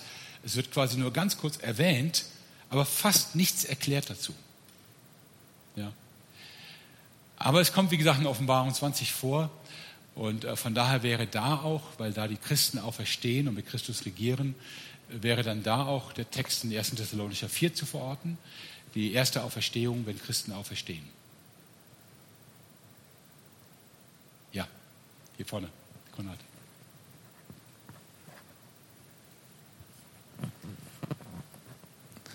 Ich habe aber bei meinem Studium in der Bibel immer wieder gelesen in den Propheten, dass da die Zustände des tausendjährigen Reiches beschrieben werden. Der Löwe wird Gras, äh, Stroh fressen, wie das rennt, und der Säugling wird an der Loch der Natter sein und so weiter. Mhm. Gibt es einige Stellen.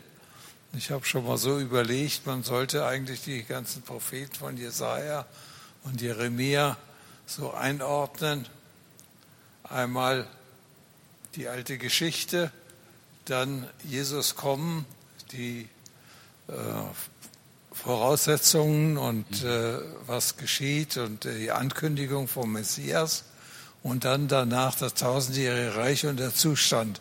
Sind ja in vielen Kapiteln äh, ist das zu finden. Und du hast jetzt gesagt, das ist nur so ganz kurz in der Offenbarung. Ich meine, es gibt doch eine ganze Menge Stellen, die das beschreiben. Ja, ich verstehe, was du meinst. Das äh, wird auch tatsächlich so gemacht, auch in Kommentaren. Ähm, nur da steht nicht bei, dass es das tausendjährige Reich ist. Ist auch nicht von tausend Jahren die Rede. Ähm, es sind halt Texte, die die Zukunft beschreiben und wo man dann im Nachhinein entscheidet, die passen gut ins tausendjährige Reich. Aber der Begriff, darum ging es mir, der Begriff tausendjähriges Reich kommt nur in Offenbarung 20 vor, nirgendwo anders.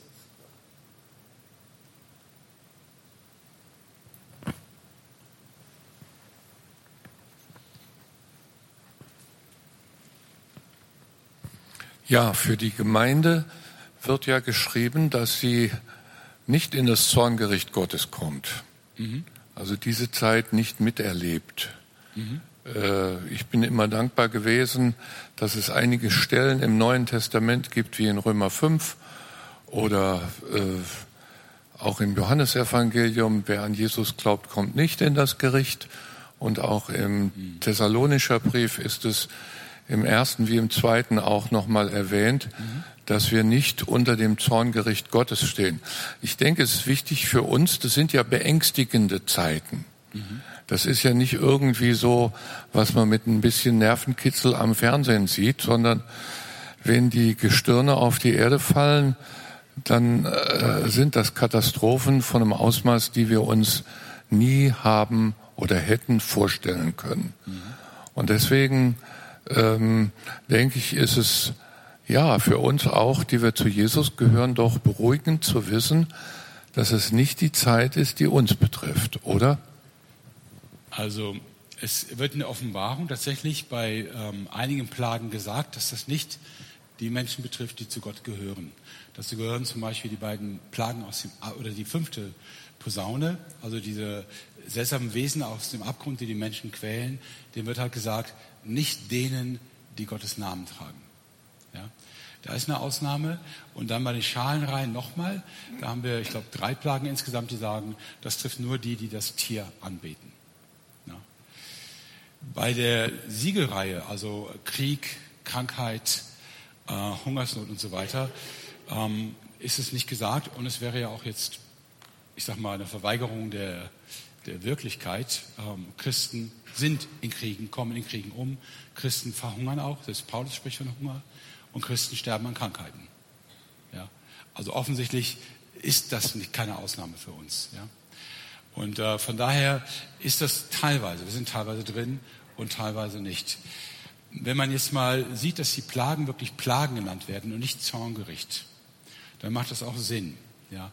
Das eigentliche Gericht Selbst da, wo jetzt diese, der Weltuntergang ist, das eigentliche Gericht passiert in Offenbarung 20, wo die Menschen vor Gott stehen und da wird es auch in aller Härte gesagt. Also wer da nicht bestehen kann, ja, der wird in die Verdammnis gehen. Also wird an mehreren Stellen sogar in Offenbarung gesagt. Also die Offenbarung versteht Gericht ganz stark bezogen auf das jüngste Gericht, auf das letzte Gericht. Wie gesagt, es werden an einigen Stellen wird deutlich gemacht, dass davon Christen nicht betroffen sind. Das ist auch so ein bisschen ähnlich wie bei den Plagen in Ägypten. Die waren zumindest zum größeren Teil so, dass die Juden davon ausgenommen waren. Manche Sachen wie Finsternis, weiß ich nicht, die wird wahrscheinlich genauso getroffen haben. Aber größerer Teil ausgenommen. Und das wird auch gesehen. Aber in ganz vielen sind wir natürlich mittendrin.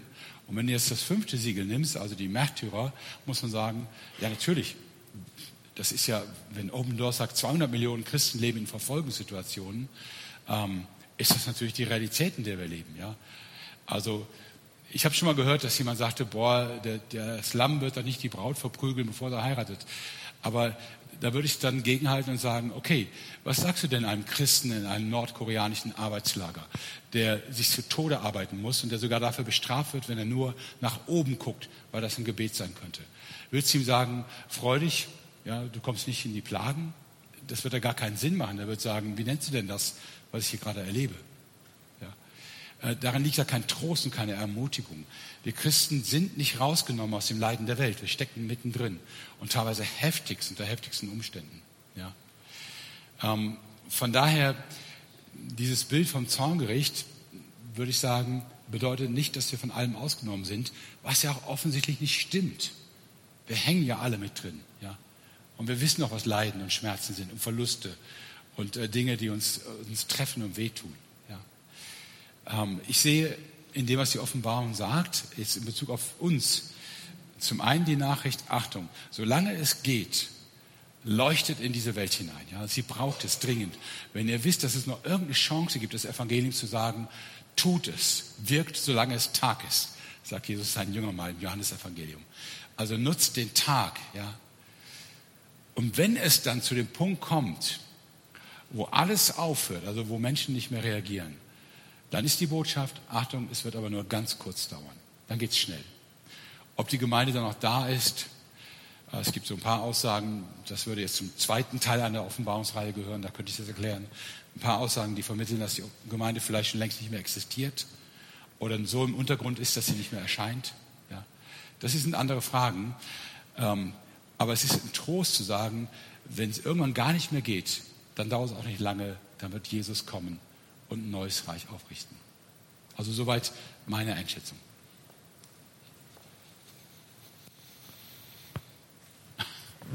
Ich habe noch eine besondere Frage. Ja, das gerne. ist ja bei den Schalen so, dass da drin steht, ein Drittel der Sterne fallen auf die Erde. Und wir wissen, dass die Sterne ganz viele sind, das sind Milliarden von Sternen und, äh, und die sind meistens größer als die Erde selber. Ist das ein Bild oder ist das, wie ist das zu verstehen? Also es ist natürlich in der Vorstellungswelt eines antiken Menschen ausgedrückt, weil es eine Botschaft in der Antike ist, also im ersten Jahrhundert. Ähm, wenn, ich sage mal, Jesus erklärt hätte, was ein Stern ist, und was das bedeutet, wenn er auf die Erde fällt, hätte es wahrscheinlich eine Wahnsinnsverwirrung gegeben, was überhaupt gemeint ist. Ich würde es jetzt mal sagen, es ist ein pauschales Bild, dass das Universum zu Ende ist, dass also Himmel und Erde verschwinden, wie es später in Offenbarung 20 aufgegriffen wird. Manche sagen, gut, äh, der antike Mensch hat eben einen Meteoriten, der einschlägt, auch für einen Stern gehalten. Klar, so könnte man es interpretieren, aber es heißt ja auch, dass der Himmel aufgerollt wird wie eine Buchrolle und dass sich alle Inseln, alle Berge bewegen. Ich, für mich klingt es nach Weltuntergang. Also nicht nur der Planet Erde, alles geht unter. Ähm, dass natürlich nicht äh, ein paar Trillionen Sterne gleichzeitig auf die Erde stürzen, ist physikalisch nachvollziehbar. Und wenn es passieren würde, ja, die Erde ist ein so kleines Staubkorn schon allein in unserer Galaxie, geschweige denn im Universum. Ähm, das wäre ein wirklich sehr ungewöhnlicher Vorgang. Aber nochmal, es spricht ja in die Welt des antiken Menschen. Und wenn man so einen Text verstehen will, kann man es nicht mit den astronomischen Kenntnissen, die man vom Hubble-Teleskop her kennt, den Text interpretieren. sondern man würde fragen, was ist die Botschaft, die der erste Leser im ersten Jahrhundert versteht? Und das ist, die ganze Erde und die ganze Welt wird zu einem Ende kommen. Und das wird auch so sein. Das werden auch wir so erleben. Ja? Es wird einen neuen Himmel und eine neue Erde geben. Was immer das bedeutet, das habe ich keine Ahnung. Kann ich auch nicht physikalisch deuten. Aber es wird einen neuen Himmel, neue Erde geben. Und der alte Himmel und die alte Erde werden vergehen. Ja. Mehr kann ich nicht sagen. Ja, da hinten ist eine Meldung.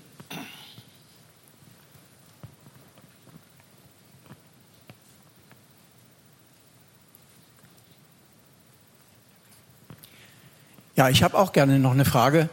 Und zwar, an welcher Stelle deiner Ausführungen liegt dann die Entrückung der Kinder Gottes? Hm.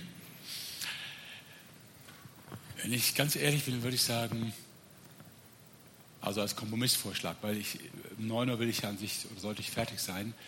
Ähm, wenn ihr bereit seid, würde ich es so machen, dass ich es am Anfang von nächster Woche lege. Wäre das okay?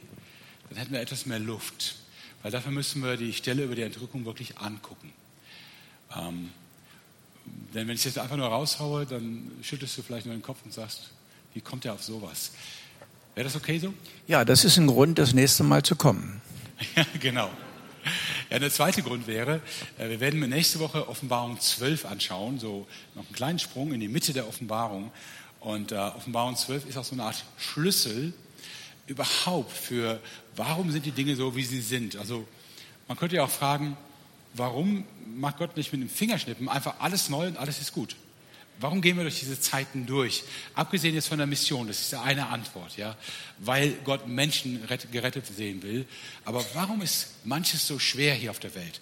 Warum kämpfen wir, obwohl wir Kinder Gottes sind? Wer ist unser Gegner und was ist die Verheißung, die die Offenbarung mitgibt? Ich verspreche euch, das wird ein richtig ermutigendes Kapitel. Und dann hätten wir nächste Woche zwei Projekte. Das eine etwas kürzer, die Frage, wann ist die Entrückung? Habe ich jetzt versprochen, dass ich das mache?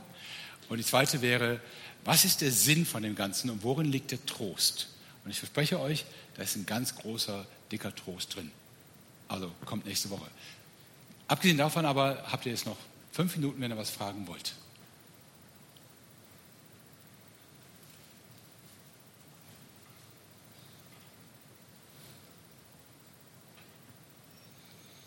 Hier vorne ist noch eine Frage.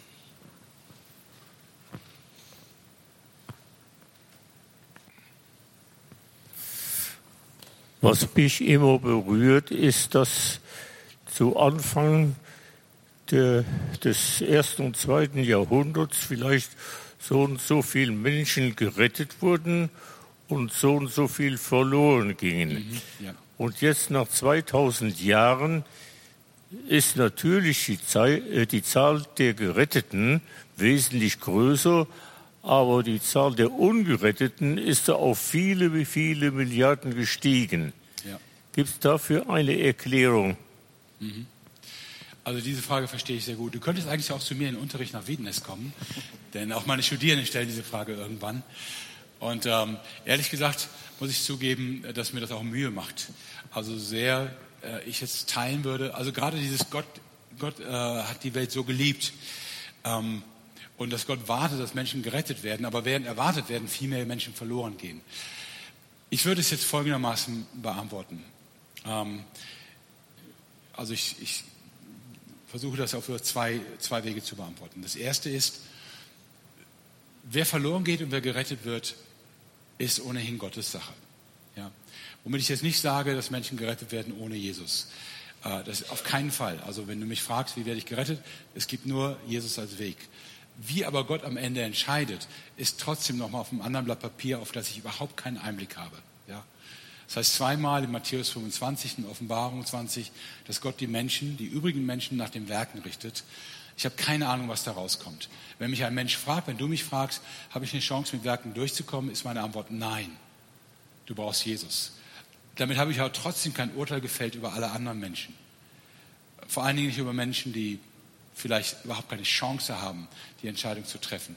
Ich weiß es nicht. Heißt auch nicht, dass ich denke, die werden errettet. Also bitte, ich weiß es einfach nicht. Ja. Deswegen will ich mir auch nicht zu sehr den Kopf darüber zerbrechen, ob das mathematisch gerecht ist. Lass uns erstmal gucken, wie es ist. Und damit komme ich zur zweiten Antwort. Eins weiß ich, und da bin ich ganz, oder bin ich zumindest ganz gewiss, wenn wir sehen, wie Gott am Ende entscheidet und richtet, bin ich mir absolut sicher, wir werden sagen, voller Begeisterung sagen, das ist die wahrhaftigste, gerechteste und gleichzeitig auch freundlichste und gütigste Entscheidung, die Gott treffen könnte. Wir werden staunen, wie er entscheidet, nur wir wissen es jetzt nicht. Das ist das Problem. Wir wissen jetzt nur, wenn ein Mensch zu Gott kommen will, muss er über Jesus kommen. Es gibt keinen anderen Weg. Trotzdem werden wir von Gott nicht enttäuscht sein, wenn er entscheidet. Ganz bestimmt nicht. Ja? Ich habe ja gesagt, bestimmte Dinge dürft ihr mir im Himmel nicht vorwerfen. Ich habe euch nicht gesagt, wie es da aussieht. Sagt nicht, ich hätte es anders beschrieben. Wisst noch unsere Abmachung. Ne? Aber das hier, das dürft ihr mir im Himmel vorwerfen, wenn das nicht stimmt. Aber da bin ich mir absolut sicher. Ihr werdet in keiner Weise enttäuscht sein. Und ihr werdet nicht zu Gott sagen, boah, zahlenmäßig hast du da irgendwie einen Denkfehler gehabt. Nein, wir werden es sehen und sagen, das ist so sinnvoll, so gut, so voller Freundlichkeit und trotzdem wahrhaftig und auch gerecht. Es ist so genial, dass wir darauf als Menschen nie hätten kommen können. Und deswegen weiß ich es nicht. Ja. Aber ich weiß, ich kann mich auf Gott verlassen. Er wird dich nicht enttäuschen. Und von daher verstehe ich deine Frage. Und ich gebe auch zu, das hat auch mir Spannung gemacht und Kummer gemacht. Ähm, aber ich habe sie irgendwann einfach abgegeben in dem Vertrauen, Gott wird das so machen, dass ich im Himmel jubeln werde und sagen werde, genial. Ich bin so neugierig, wie das geht. Ja. C.S. Lewis, das passt dann auch gut, das Abschlusszitat. C.S. Lewis hat mal gesagt zum Thema Hölle. Die Hölle ist kein Thema für deine Feinde. Ja, also denen, die wir die Hölle an den Hals wünschen vielleicht. Und die Hölle ist auch kein Thema für deine Freunde. Also die Angst, geht mein Freund verloren und in die Hölle. Sondern die Hölle ist immer nur ein Thema für dich. Also wenn ich über Hölle nachdenke, also über Verdammnis, ist es immer nur die Frage an mich, weiß ich, dass ich mit Gott unterwegs bin? Und ich muss die für mich beantworten. Ich kann sie weder für meine Feinde noch für meine Freunde beantworten. Ich kann sie auch nicht klären. Und ich kann mir darüber auch keine Gedanken machen. Ich weiß, wie Menschen leiden, wenn jemand, der mit ihnen eng verwandt ist, stirbt und nicht Jesus gefunden hatte. Ja? Diese Trauer darüber kann es sein, dass der Mensch verloren ist. Nur, so sehr ich diese Trauer nachvollziehen kann, in dem Augenblick, wo er gestorben ist, musst du es in die Hände Gottes geben. Du weißt überhaupt nicht, was daraus wird. Du hast keine Ahnung. Ja? Und es ist auch nicht dein Auftrag, sich darüber den Kopf zu zerbrechen, kann es sein, dass sie in der Hölle ist oder er oder doch im Himmel? Wir haben diesen Auftrag nicht. Das ist, was Louis ausdrückt. Hölle ist immer nur ein Thema für mich. Ich muss wissen, dass ich mit Gott zum Himmel unterwegs bin. Das muss ich für mich geklärt haben. Ja. Was aus allen anderen wird, wird mich überraschen. Ich hoffe nicht, nicht negativ, aber nochmal, ich werde, wenn ich es erlebe, ich werde staunen und jubeln und sagen, fantastisch Gott. Auf die Lösung wäre ich nicht gekommen. Sie ist einfach mindblowing, wie die Engländer sagen würde. Sie sprengt mein Denken. Danke, danke, danke. Ich werde nichts anderes als Danke sagen, wenn ich sehe. Aber jetzt kann ich das nicht lösen. Amen. Vielen Dank. Amen.